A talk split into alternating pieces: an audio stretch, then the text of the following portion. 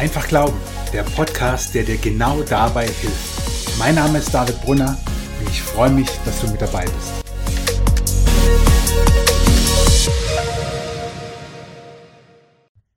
Die Bibel ist doch nur erstunken und erlogen. Dem kann man überhaupt nicht trauen, was da drin steht. Ich könnte wetten, dass du so oder so ähnlich schon gehört hast, was Menschen über die Bibel denken. Herzlich willkommen zu einer neuen Folge von Einfach Glauben.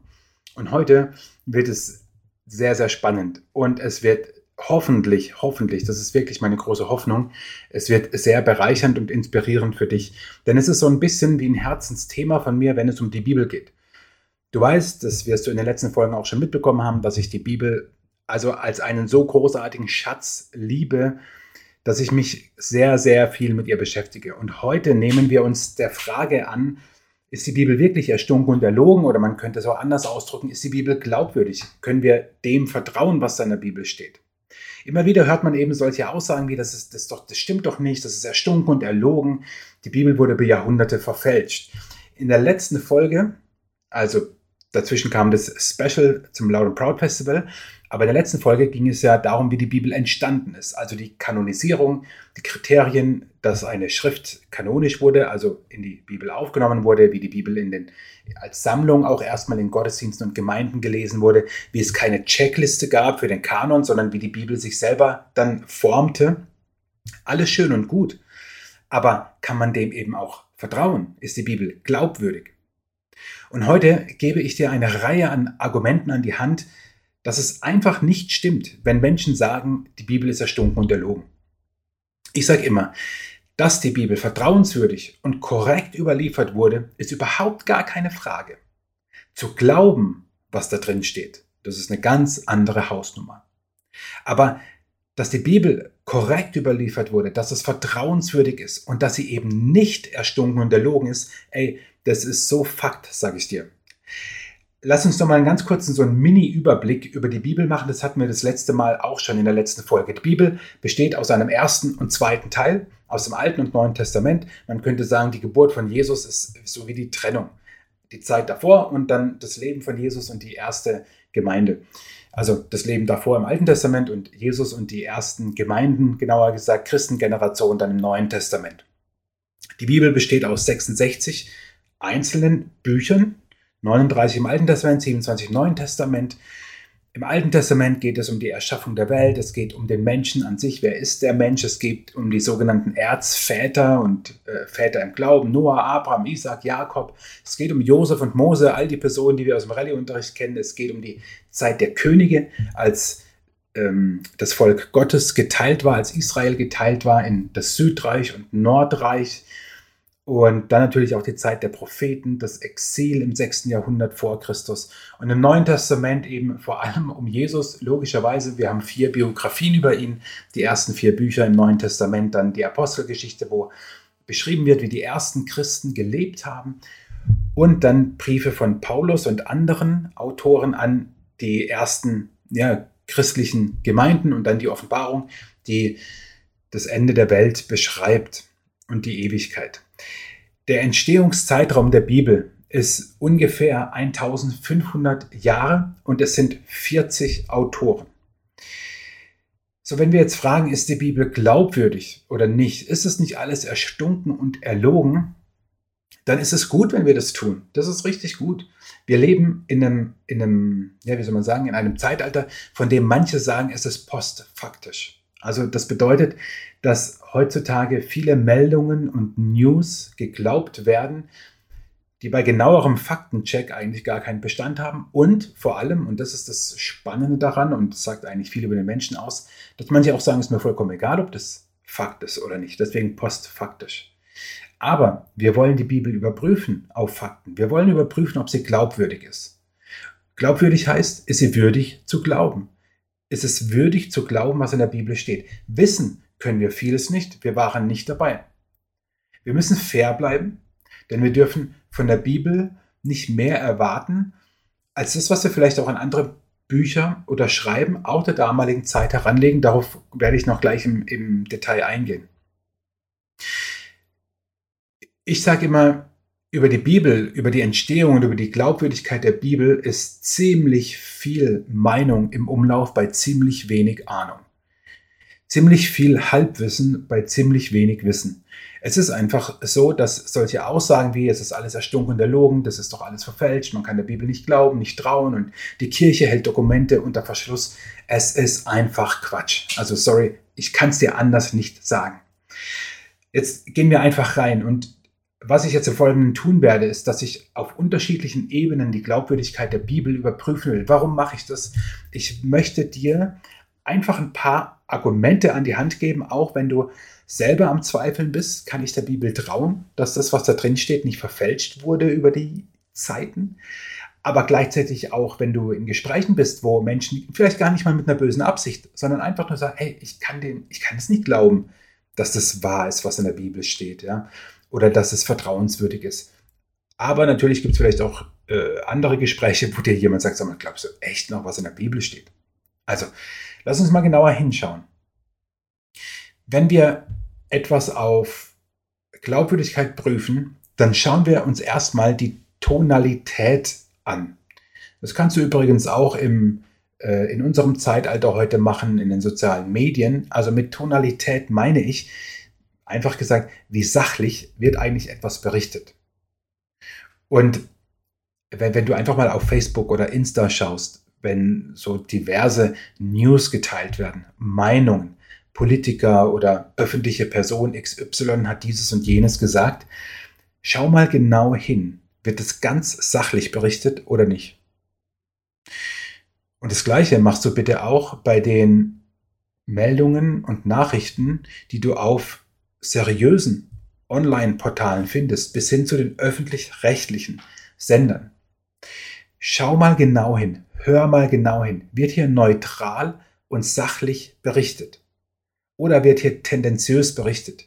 Werden Personen mit Eigenschaften beschrieben, die mit dem Sachverhalt eigentlich gar nichts zu tun haben? Wird eigene Meinung untergeschoben? Und wenn wir jetzt ins Neue Testament vor allem schauen, ich denke, das ist für viele griffiger als das Alte Testament, wobei es da genauso gilt, dann müssen wir sagen, es gibt zum Beispiel natürlich poetische Texte, wie im Alten Testament die Psalmen. Auch im Neuen Testament gibt es manche, ja, wie soll man sagen, poetische Bücher in bildlicher Sprache gehaltene Berichte, also ganz vor allem die Offenbarung auch. Wenn wir aber gerade mal die fünf Bücher Mose anschauen, oder wenn wir also sozusagen den Anfang der Bibel und das, die Grundlage sozusagen des Alten Testaments und das Neue Testament und hier die Evangelien, also die vier Berichte über Jesus. Da finden sich natürlich auch von den Autoren gefärbte Berichte. Ist doch logisch. Es sind Menschen, die das geschrieben haben. Aber wir finden so sachliche Texte. Vor allem das Markus-Evangelium. Das Markus-Evangelium ist ja auch das kürzeste Evangelium. Lies es mal durch. Du findest kaum irgendwelche schwärmerischen oder himmelhoch jauchzende Beschreibungen oder Texte. Nochmal, was da beschrieben wird, das ist manchmal wirklich krass und crazy, ja, also Stichwort Wunder. Aber vom Tonfall her ist es relativ sachlich. Dann, wenn du überprüfen willst, ne, ob, ob ein Text glaubwürdig ist, wer sind die Autoren, was ist die Quelle sozusagen? Und jetzt haben wir in der Bibel über, über 40 verschiedene Autoren, die aus ganz unterschiedlichen Milieus kommen. Also wir haben im Alten Testament Daniel, der Politiker war, also sehr vereinfacht gesagt. Wir haben Josua, der wie eine Art Soldat war. Wir haben Könige wie David und Salomo, David, der viele Psalmen geschrieben hat. Wir haben Fischer, also zum Beispiel Petrus, der die Petrusbrief im Neuen Testament geschrieben hat. Wir haben einen Arzt, Lukas, der das Lukas-Evangelium und die Apostelgeschichte geschrieben hat. Wir haben einen Zollbeamten, Matthäus. Und wir haben einen jüdischen Gelehrten namens Paulus, der viele Briefe geschrieben hat. Also nur nochmal so die Berufsbezeichnungen. Politiker, Soldat, König, Fischer, Arzt, Zollbeamter, Gelehrter. Ganz unterschiedliche Quellen. Aber wir haben auch aus Asien, Afrika und Europa unterschiedliche Herkünfte. Und an der Stelle machen wir mal einen ganz kurzen Break.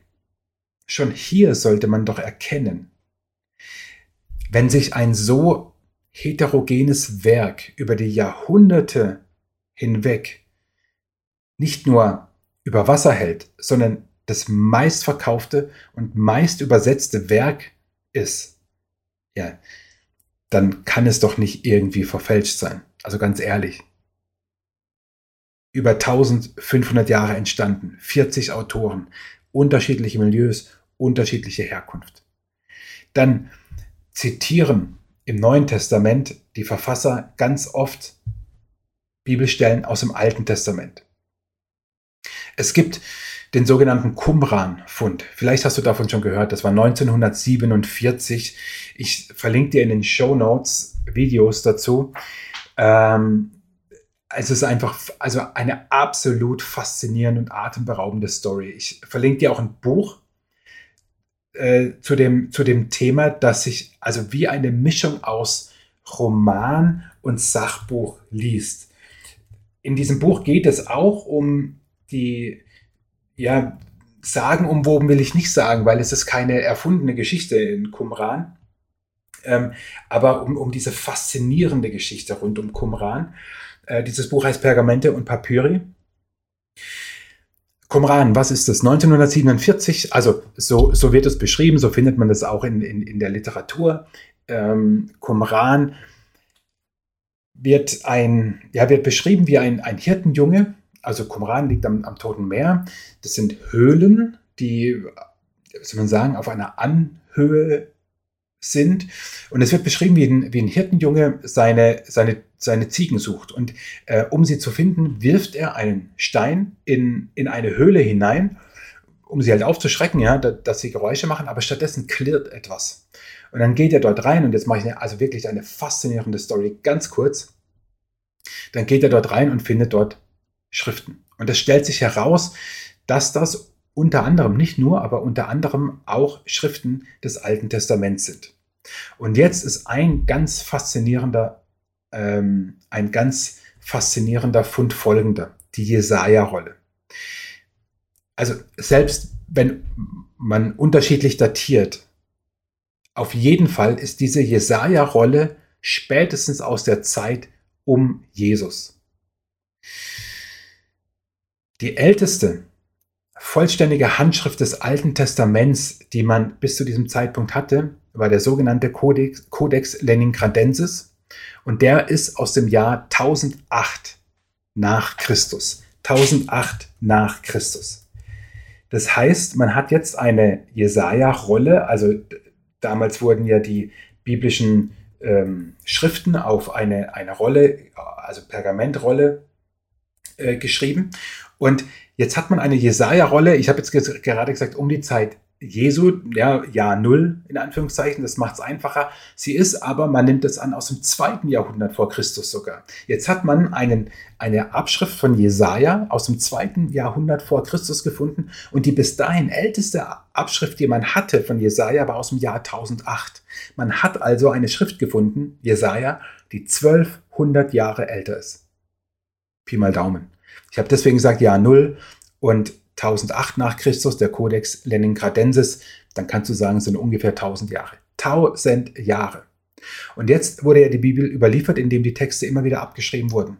Und jetzt stellen wir uns einfach mal nur vor, diese Jesaja-Schriftrolle aus dem zweiten Jahrhundert vor Christus wurde genommen und sie wurde abgeschrieben. Was übrigens, äh, darauf gehe ich jetzt nicht im Detail ein, ein absolut verantwortungsvolles Unterfangen war.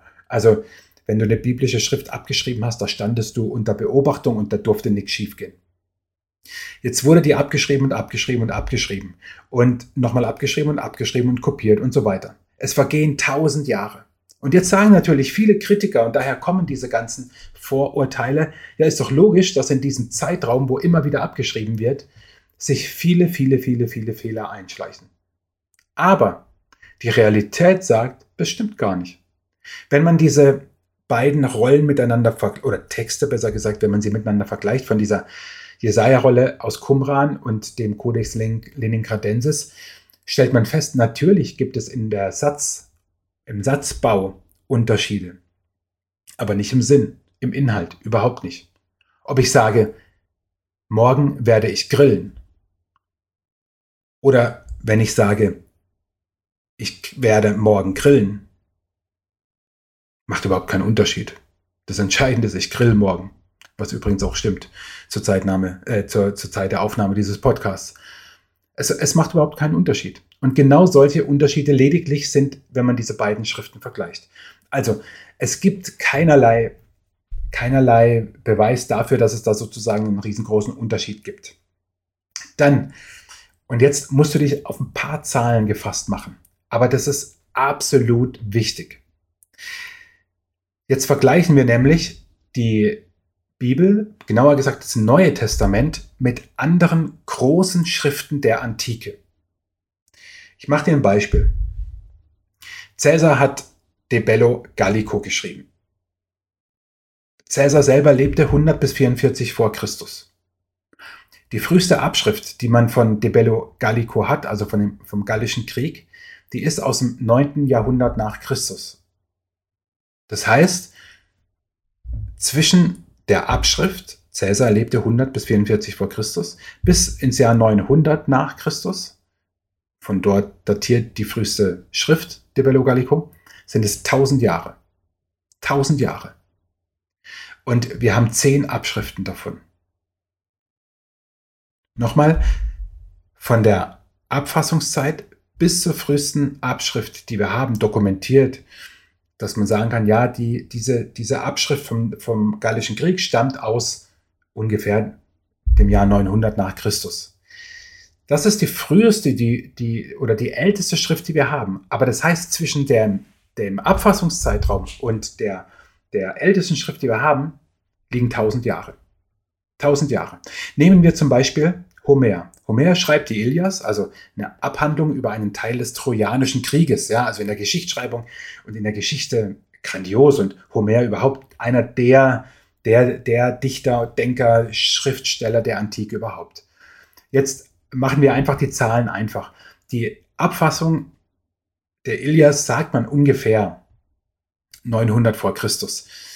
Einige datieren es auf, auf ja auch 8. Äh, Jahrhundert vor Christus. Die früheste Abschrift, die wir haben, ist aus dem äh, ungefähr 400 vor Christus. Das heißt, es liegen 500 Jahre dazwischen. Zwischen Abfassung und der ältesten Schrift, die wir haben. Also der ältesten Kopie sozusagen. Selbst wenn wir jetzt sagen 8. Jahrhundert, ähm, äh, 7. Jahrhundert, 8. Jahrhundert, dann sind es zur frühesten Abschrift 400, dann sind es immer noch 300 Jahre. 300 Jahre zwischen sozusagen der Originalabfassung und der ältesten Kopie, die wir haben. Mehrere hundert Jahre und es gibt insgesamt gut 600 Abschriften. Ich mache dir noch ein Beispiel.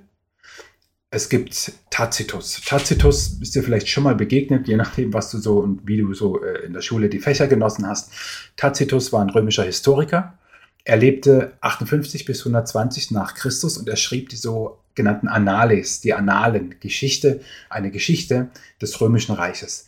Tacitus eben lebte 58 bis 120 nach Christus und die früheste Abschrift, die wir haben von diesen Annalen, ist ungefähr aus dem 12. Jahrhundert, 11. Jahrhundert nach Christus. Also wieder liegen ungefähr 1000 Jahre dazwischen, zwischen der Originalabschrift und der ältesten Kopie, die wir haben. 1000 Jahre. Ich könnte dir jetzt noch andere aber das mache ich nicht, weil sonst bist du komplett verwirrt. Ich könnte dir noch von Aristoteles, von Herodot, von Platon, von Titus Livius, Plinius, allen möglichen, ähm, von ihren Hauptwerken das nennen. Wann, wann haben sie sie vermutlich geschrieben oder wann haben sie zumindest gelebt? Denn in diesem Zeitraum müssen sie es ja geschrieben haben. Was ist die älteste Abschrift, die wir haben? Und wie viel hundert Jahre liegen dazwischen? Es ist überall das Gleiche. Wir haben von diesen großen Werken irgendwo zwischen 20 und 50 Abschriften. Und es liegen immer, also mindestens 700, 800 Jahre dazwischen. Und jetzt sage ich dir mal, wie die Zahlen fürs Neue Testament aussehen. Das Neue Testament wurde jetzt, egal was man früh datiert oder spät datiert, ungefähr 50 bis 100 nach Christus geschrieben. Das ist schon sehr weit gefasst, 100 nach Christus. 50 bis 100 nach Christus. Jesus, wir machen es jetzt einfach, nehmen wir das Jahr 30, 31, 33 nach Christus starb er ungefähr. Das heißt, das sind weniger als 100 Jahre. Und wir haben mehrere tausend Abschriften, Handschriften, Papyri, Fragmente. Es gibt kein Buch der Antike, das so gut bezeugt ist wie die Bibel. Wer das Gegenteil behauptet, wer das Gegenteil behauptet, argumentiert postfaktisch. Der Zeitraum zwischen der oder von der frühesten Abfassung bis zur frühesten Handschrift, die wir gefunden haben, die es gibt, der ist so marginal, der ist so gering wie bei keiner, bei weitem, wie bei keiner anderen Schrift der Antike.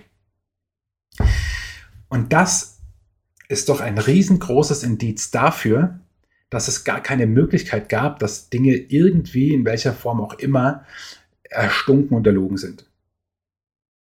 Es gibt kein Buch der Antike, das so gut bezeugt ist wie die Bibel. Es gibt es einfach nicht. Und das, obwohl, weil, wie auch immer du das siehst, die Bibel über einen Zeitraum von 1500, 1500 Jahren entstanden ist und über oder ungefähr 40 Autoren darin vorkommen.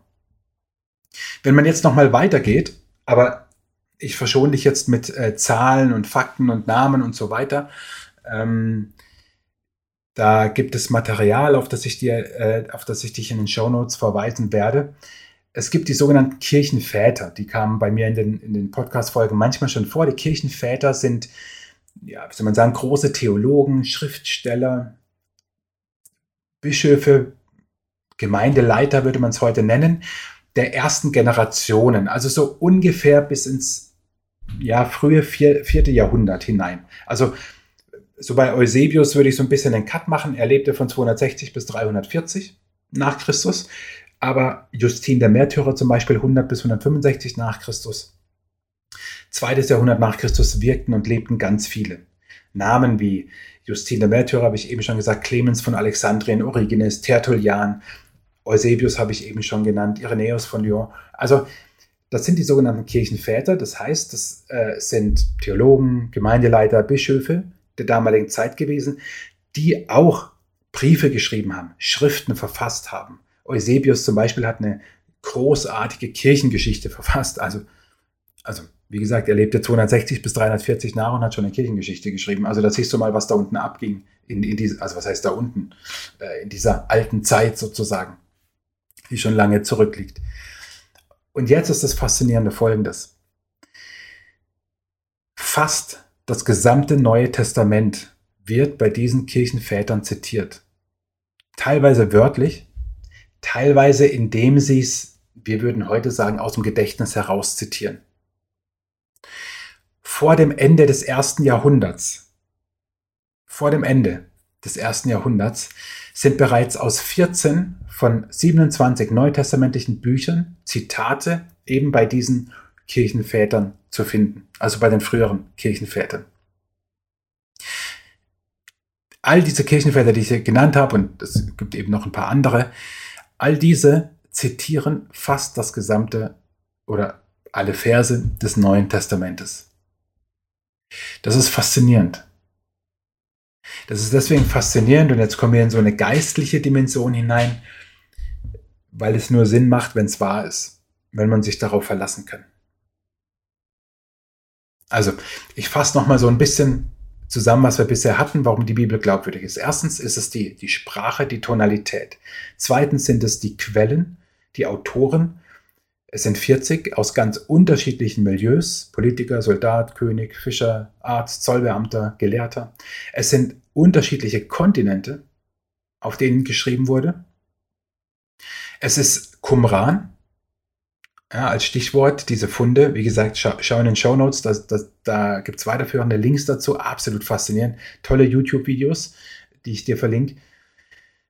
Dann der Beleg durch die Handschriften, also das, was ich dir eben mit diesen vielen, vielen, vielen äh, Zahlen gesagt habe, dass kein Buch der Antike so gut belegt, bezeugt ist wie die Bibel. Dann die ähm, ja, fast das gesamte Neue Testament oder fast alle Verse des Neuen Testamentes, die bei den sogenannten Kirchenvätern zitiert werden. Dann die Bezugnahme aus dem Neuen Testament auf das Alte Testament, obwohl sich die Autoren ja gar nicht kannten. Dann eine, wie ich finde, einfach absolut stichhaltige Sache. Stell dir vor, du willst ein Buch schreiben, von dem du hoffst, dass es viele, viele, viele Menschen lesen. Und dass es viele, viele, viele Menschen lesen, die auch noch nach dir leben. Du schreibst ein Buch, von dem du willst, dass es sich verbreitet. Genauer gesagt, du willst, dass die Message in diesem Buch sich verbreitet. Jetzt zoomen wir mal rein in, die, in das Neue Testament, in eines der Evangelien. Es ist im Prinzip egal welches. Nehmen wir das Markus Evangelium. Jetzt willst du, dass dieses Evangelium, die Message von Jesus, wie gesagt, das ist eigentlich egal, weil du wirst gleich merken, warum welches Evangelium es ist. Du willst, dass, dass sich das verbreitet und dass die Menschen dir glauben, auch wenn es echt abgefahren ist, was da drin steht, aber du willst, dass sie dir glauben. Was würdest du auf keinen Fall tun? Ich würde auf keinen Fall Dinge reinschreiben, von dem Menschen, zumindest der Zeit, in der ich es abfasse, sagen, ey Alter, das kannst du doch nicht glauben, das ist doch der totale Quatsch, das ist komplett unglaubwürdig, was du dort schreibst. Und genau das geschieht mit Ostern. Wer sind die ersten Zeugen des Ostergeschehens? Es sind die Frauen. Es sind Frauen, die das erste Mal am Grab sind und dann zu den Jüngern sind und sagen, der Herr ist auferstanden. Also nimm nur Maria, die am Grab ist. Johannes berichtet da so wunderschön davon, wie Maria am Grab ist und erst denkt, dass Jesus der Auferstandene, der Gärtner ist.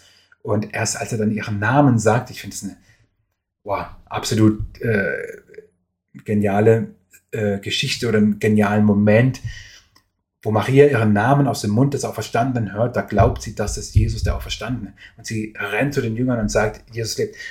Und die Autoren des Neuen Testaments, also der, der Evangelien, Matthäus, Markus, Lukas, Johannes Evangelium, Sie schreiben das auf. Sie schreiben, dass Frauen die Zeugen sind. Frauen, wenn, wenn du, wenn dich also jemand fragt, ey, warum glaubt ihr das? Wer hat euch das gesagt? Ja, es waren die Frauen X, Y und Z. Das Problem ist, Frauen galten damals nicht als Zeugen. In dieser total patriarchalischen Gesellschaft hatten Frauen nichts zu sagen.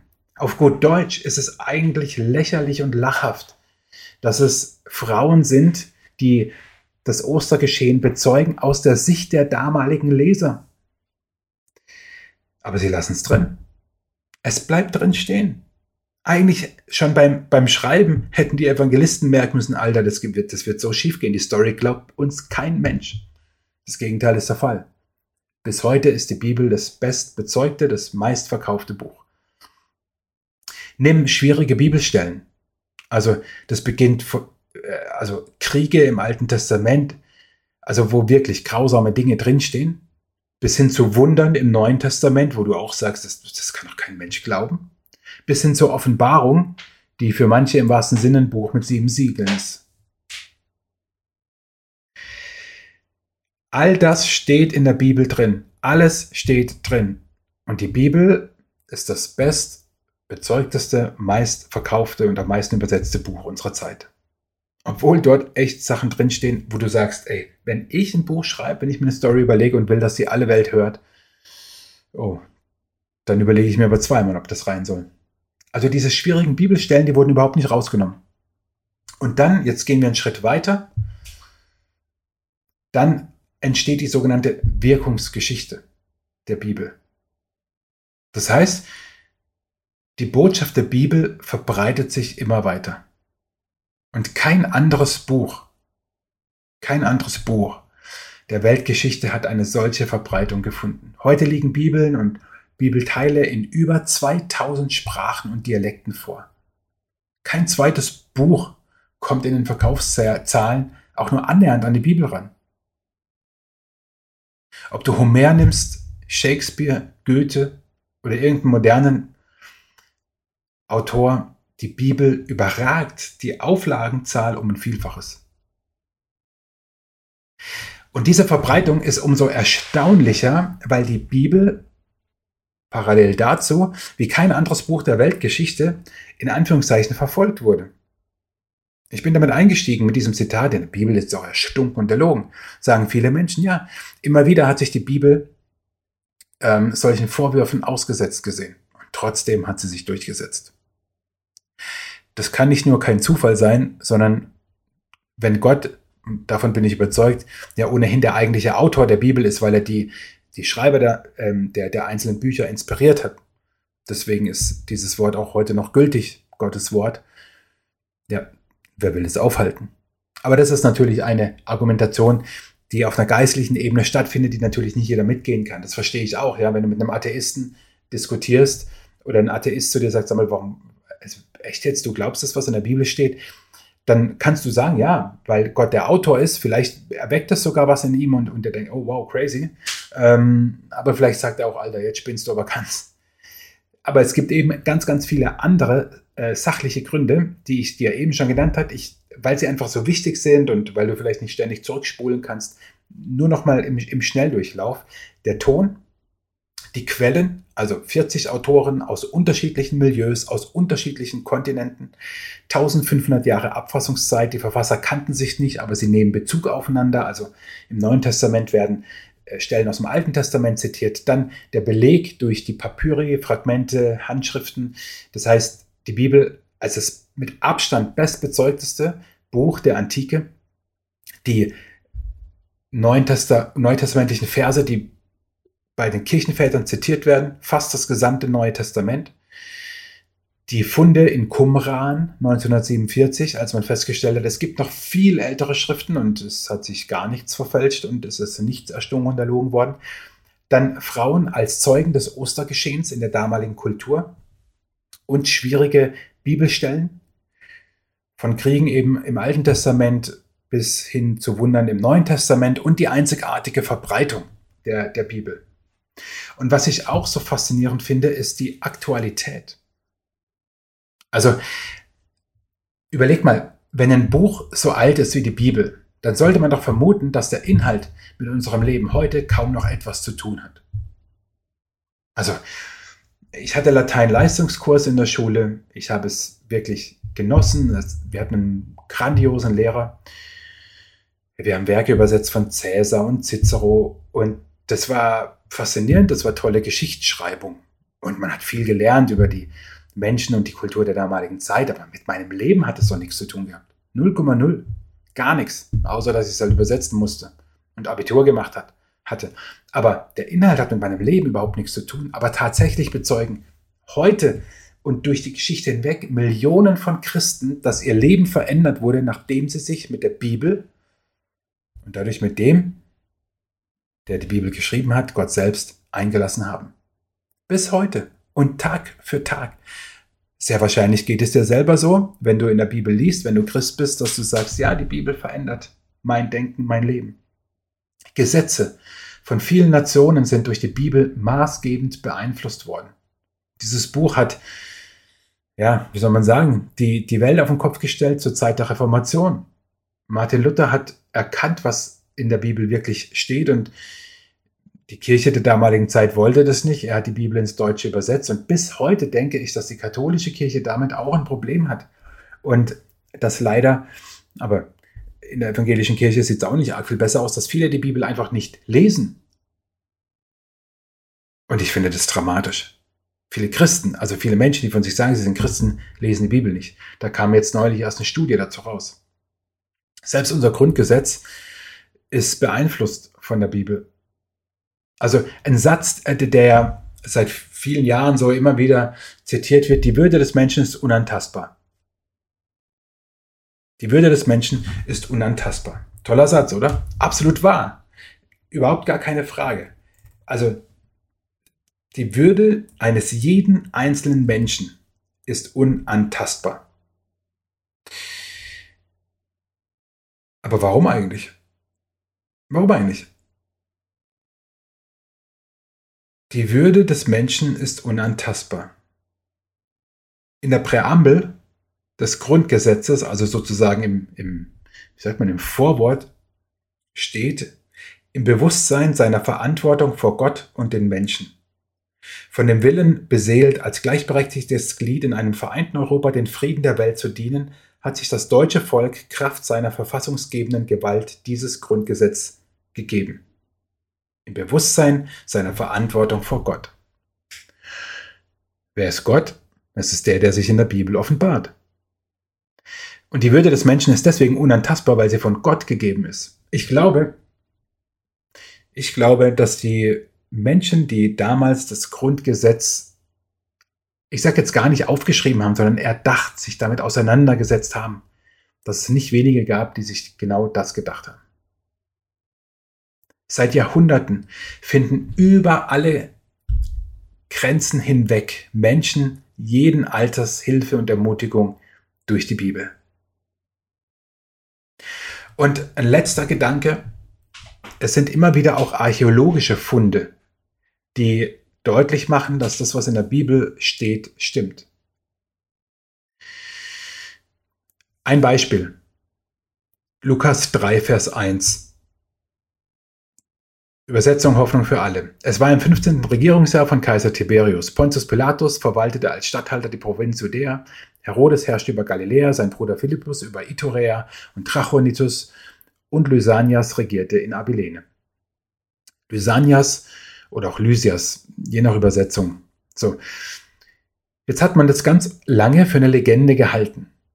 Weil man, man kannte einen Lysias, der aber, also wahrscheinlich, oft ist es ja mit der genauen Datierung von, von äh, Lebensdaten in der Antike nicht so einfach gewesen, der aber sehr wahrscheinlich so 36 vor Christus gestorben war. Also ob das jetzt 36, 40 oder 30 war, spielt keine Rolle, weil es war vor Christus. Also ähm, der kann es nicht gewesen sein. Aber dann hat man bei Damaskus eine Inschrift gefunden, die bestätigt, dass zwischen 14 und 29 nach Christus noch einmal ein Lysias oder Lysanias regiert hat.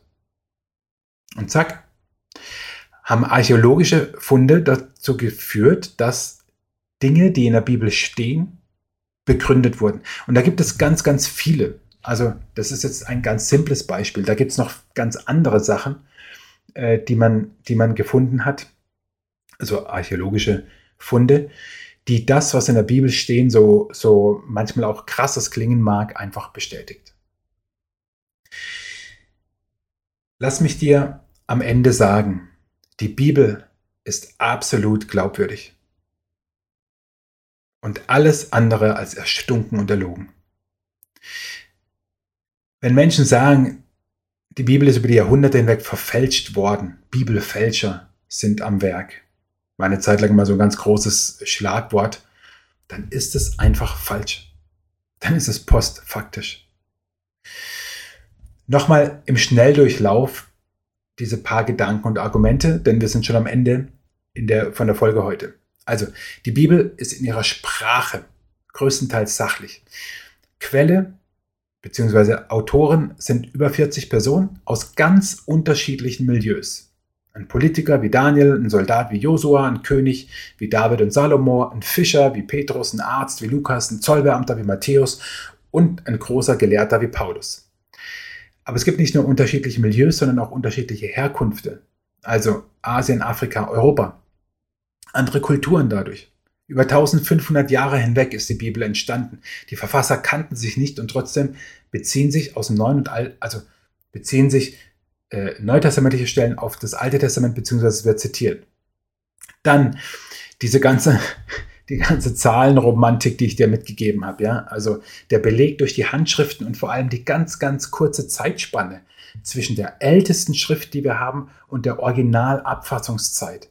Bei antiken Büchern sind es oft 500, 700.000 Jahre, während das bei der Bibel 20, 30, 50 Jahre nur sind.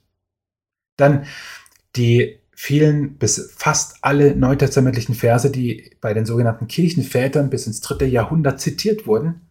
Die Funde bei Qumran, also 1947 diese Höhle, wo festgestellt wurde, dass die viel, viel, viel, viel, also ungefähr 1000 Jahre ältere Jesaja-Rolle, äh, dass es da gar keinen Unterschied, also es gibt auf, auf einer ähm, Satzbauebene Unterschiede, aber nicht im Inhalt, zu der bis dahin ältesten äh, Quelle über Jesaja, die wir hatten. Die Frauen als Zeugen des Ostergeschehens für die damalige Kultur undenkbar, schwierige Bibelstellen. Also von Kriegen und Grausamkeiten im Alten Testament bis hin zu Wundern im Neuen Testament, die, die eigentlich keiner drin stehen lassen würde in der Bibel, wenn er will, dass ein Buch ich sage jetzt nicht verkauft, aber sondern gelesen wird. Die einzigartige Verbreitung der Bibel. Die meisten Auflagen, die meisten Übersetzungen, gelesen wie kein anderes Buch. Die Aktualität, dass Millionen von Christen heute noch, obwohl das, was dort beschrieben wird, viele, viele, viele, viele Jahre zurückliegt, heute noch mit ihrem Leben etwas zu tun hat. Die ähm, Gesetzgebung, auch bei uns, das Grundgesetz in Deutschland, die dadurch beeinflusst wurde.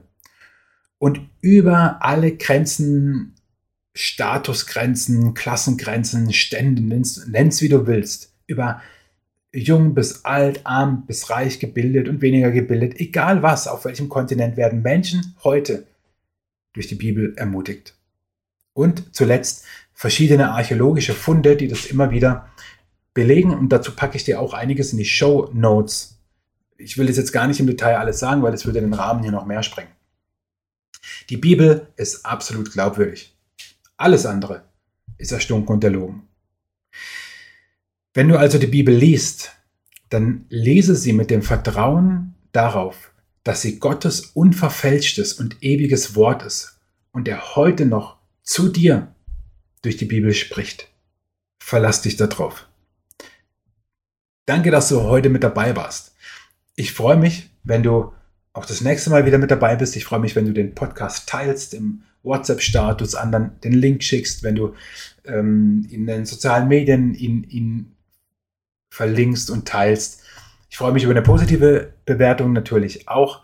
Vor allem aber freue ich mich, wenn dieser Podcast, auch diese Folge, dir hilft, einfach zu glauben in einer immer wieder und immer mehr komplexer werdenden Welt. Ich wünsche dir Gottes Segen und freue mich, wenn du auch nächstes Mal wieder mit dabei bist. Ich hoffe, diese Folge hat dich ermutigt und inspiriert, einfach zu glauben. Schreib mir gerne dein Feedback und deine Fragen an info at david-brunner.de oder auf Instagram. Ich freue mich, von dir zu lesen.